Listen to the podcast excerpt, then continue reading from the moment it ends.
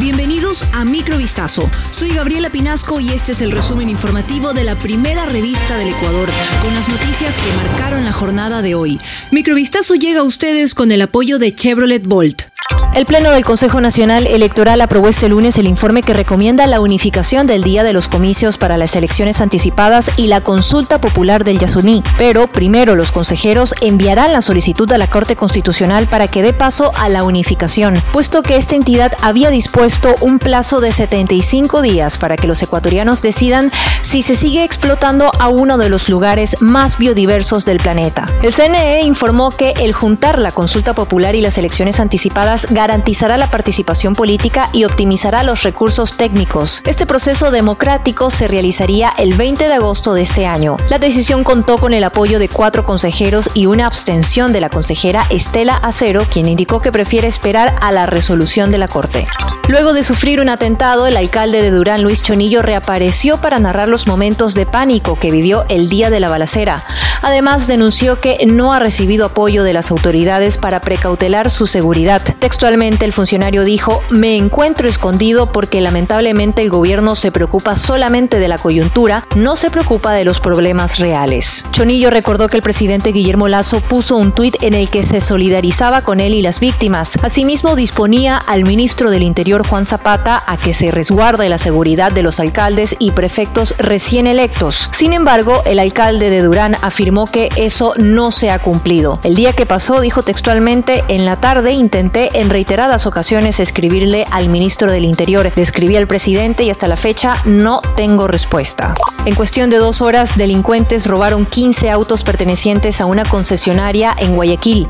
Las investigaciones continúan sin que hasta el momento se obtengan resultados. Ocurrió la madrugada del domingo 21 de mayo en las instalaciones de una empresa de operaciones logísticas que está ubicada en el sector Pascuales. Alrededor de 15 delincuentes escalaron una de las bodegas para ingresar y en tan solo dos horas desactivaron el sistema de rastreo de los vehículos. También golpearon y dejaron amarrado al único guardia de este sitio. Con estos indicios se presume que las personas que robaron los vehículos habían estudiado el movimiento del lugar o tenían información. La justicia ecuatoriana ordenó este lunes prisión preventiva para Alexander G., cadete de la Policía Nacional, por presunto abuso sexual en contra de ocho estudiantes de esta misma institución.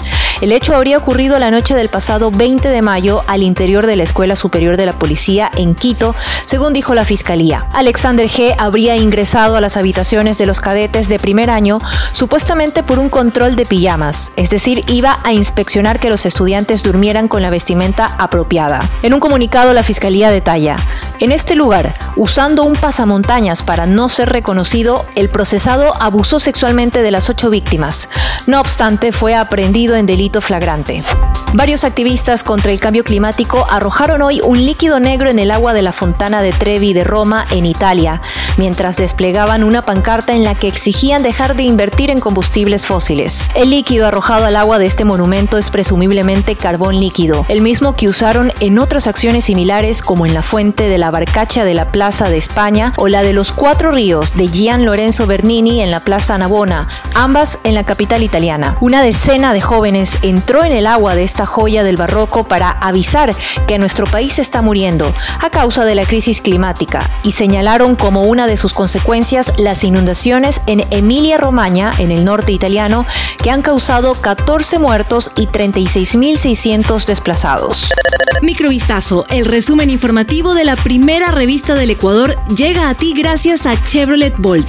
Volvemos mañana con más. Sigan pendientes a vistazo.com y a nuestras redes sociales.